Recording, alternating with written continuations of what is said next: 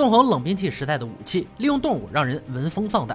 随着时代变迁，掩埋于历史洪流中，少年刀匠赛都复刻，其威力让人不寒而栗。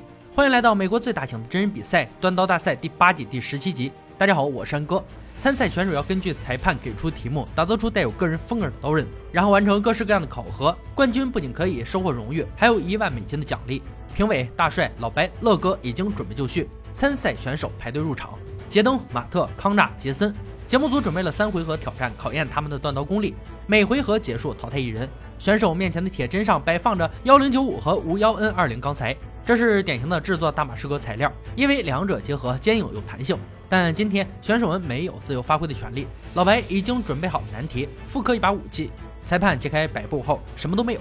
难道是让他们打造一块铁板吗？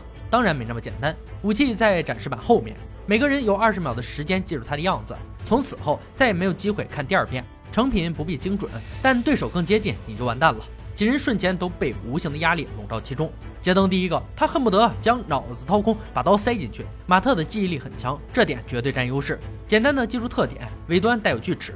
杰森做了基本的测量，把注意力集中在刀背上。康纳本以为很简单，但还是被眼前复杂的武器惊呆了。能想出这个馊主意，老白绝对是魔鬼。锻造只有三个小时，计时开始。这把刀难点在于，除了刀具本身外，还有刀刃、指缝和弯柄。护手在手柄向下凸起，背部带有锯齿。杰登准备把脑中的全部记在纸上，避免忙碌时丢掉重要信息。然后焊接钢材丢进锻造炉。康纳断接前将钢材全部清理干净，这一步非常关键，直接决定焊接效果。从他画出的草图看出，和标准刀很接近。杰森把处理过的钢材正确堆叠后放进锻造炉，加热后看上去问题不大。杰登为了在比赛中脱颖而出，在钢材上刻出梯形纹路，而评委们却认为现在还为时过早。马特的焊接非常成功，已经可以拉伸造型。当他用余光扫射对手在制作花纹时，当即决定效仿，加紧操作起来。没想到两人的做法引发了蝴蝶效应，杰森也不甘落后，比花纹老子更强。立刻决定制作扭曲的图案，冒着风险将加热的钢材原地扭两圈，因为这些折线需要锻造焊接在一起，否则会出现裂纹、分层、冷格。唯一脑子清楚的康纳疑惑了：裁判只要求做出大马士革，并没有纹理要求。算了，没有多余心思管他们。自己的钢材太厚，打薄太耗费时间，只能切下一截再加热。每个人都正确的做出了刀型，但马特的刀却出现了分层，必须要尽快清除，否则最后会形成裂缝。如果焊接不能解决问题，刀可能会折断。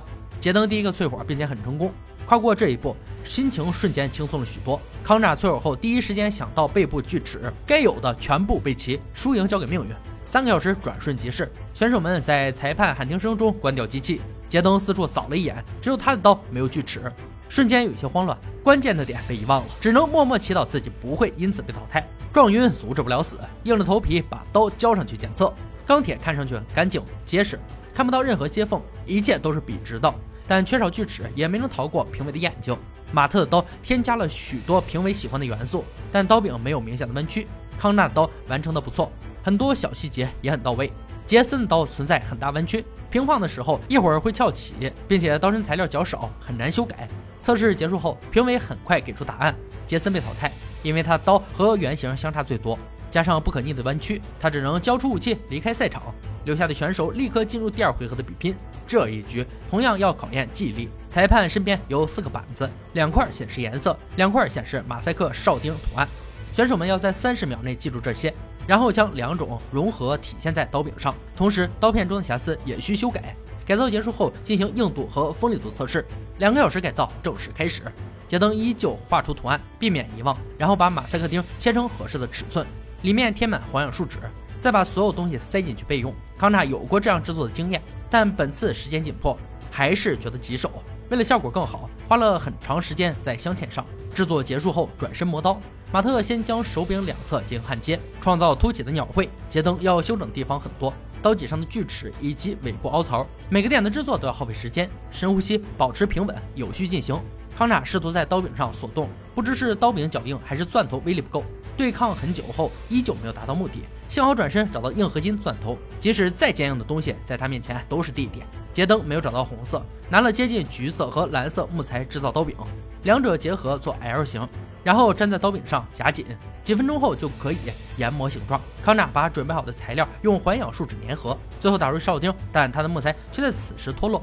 强忍爆粗口的冲动，快速修补。就在选手们忙得不可开交时，裁判喊停的声音再次响起，他们只能停下手中的工作，等待更加残暴的检测。首先是暴力狂魔大帅负责强度测试，杰森刀最先出场，眼前的铜管似乎和大帅有深仇大恨，每次砍剁都用尽全身力气。结束后，刀刃出现脱屑，除此之外都不错。马特一看这架势，心里一直打鼓，生怕自己的刀经不住这样的祸害。然而他的刀经过同样的对待后，刀锋挺直，并且依然锋利，但规定的哨钉却没有出现在刀柄上。当大帅拿起康纳的刀，第一时间传来的就是刺痛。仔细研究后发现，刀柄存在尖锐，使用皮革摩擦了一下，居然出现严重的伤痕。这哪是刀柄，简直就是暗器。因此他没有得到检验的机会，只能打包回家继续深造。康纳和杰登如愿进入总决赛，但想到拿到冠军，还有一场更激烈的战斗。接下来他们要打造历史上的标志性武器。红布之下是象牙装甲剑。距今公元前六世纪，强大的大象在战争中经常被利用。装备凶猛的象牙装甲剑直接与象牙相连，大象冲过路障和敌人队伍，对敌人造成致命攻击。本次锻造要求如下：必须有火焰型剑刃，并且至少有两个刀锋、两条凹槽，尖端到底座尺寸控制在十六至十七英寸。整个系统需有机械套筒，能安装在金属象牙上。四天锻造时间，随后两人回到自己的工作坊。熟悉的环境有利于交出更好的作品。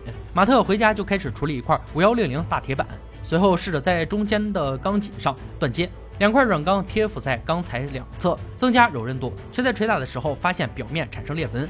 老办法，焊接后再研磨。杰登决定用大马士革锻造此武器。历届比赛中，大马士革夺魁稳居第一，而制作是个繁杂的过程。一个好的焊接关系到接下来的制作。第二天，马特进入关键的淬火环节，完成后仔细检查，焊接部位没有裂缝和分层，闯过这一关，离成品就不远了。杰登正在组装底座，两件东西结合的非常完美。年纪不大，锻造功底很老练嘛？第四天，马特完成了武器外形，然后把剑固定在套筒上。它的底座看上去有一些蠢笨。雕刻一些花纹掩盖一下，很快就到了规定时间。两人带着武器回到比赛现场进行最后的对决。杰登的武器在外观上更胜一筹，但威力才是我们最关心的部分。首先是笑脸杀手乐哥检测杀戮程度，杰登的刀最先迎战。可怜的假人已经惨遭分尸，如此邪恶的武器捅死一头牛完全没有问题。马特的武器同样不甘示弱，被他攻击的目标必死无疑。接下来是老白负责的强度测试，这个环节让很多选手败下阵来，希望两人的武器可以挺过去。武器形状、图案、锋利度、紧密度全部满分，实打实的厉害。马特的武器自然也顺利过关，但是尖端出现受损，紧密度也差点意思。最后的锋利度依旧由乐哥负责。一摞四个西瓜被切开的对象，别以为没有难度，切口会证明武器是否真正锋利。杰登的刀测试过后，西瓜的切口平滑整洁，完美。马特紧随其后，武器的威力始终不肯掉队，异常锋利。三轮测试过后，两把武器威力不相上下，出战时表现都非常优秀。但我们的比赛只有一个冠军，每当这个时候，评委们就要从细节挑毛病了。最终，马特被淘汰，他的武器有轻微受损，制作上也没有对手精细，因此这场王者之战他输了。杰登锻造技术有着不符合自身年龄的成熟。冠军和一万美金凭实力而来。以上就是锻造大赛第八季第十七集的内容。本集决赛武器象牙装甲剑。大象是一种智商极高的动物，虽然将大象用于战争的确切时间已不可考，但普遍认为战象起源于印度次大陆。在使用上，战象与战马类似，主要是通过速度和体重冲散敌军的阵型。同时，因为战象的体型比战马要大得多。此外，战象还拥有战马不具备的象牙和灵活且力量巨大的鼻子，所以战象也可以通过在象牙上捆绑利刃，以及鼻子卷起士兵将其砸在地上等造成杀伤。而象牙装甲剑让本就难以对付大象更加无法靠近。但大象智商太高，以至于非常贪生怕死，在承受较大伤害或者过量惊吓的时候，经常会掉头跑掉。而在战场上，这就意味着其会反过来冲击乙方阵地。好了，今天解说到这里吧，我们下期再见。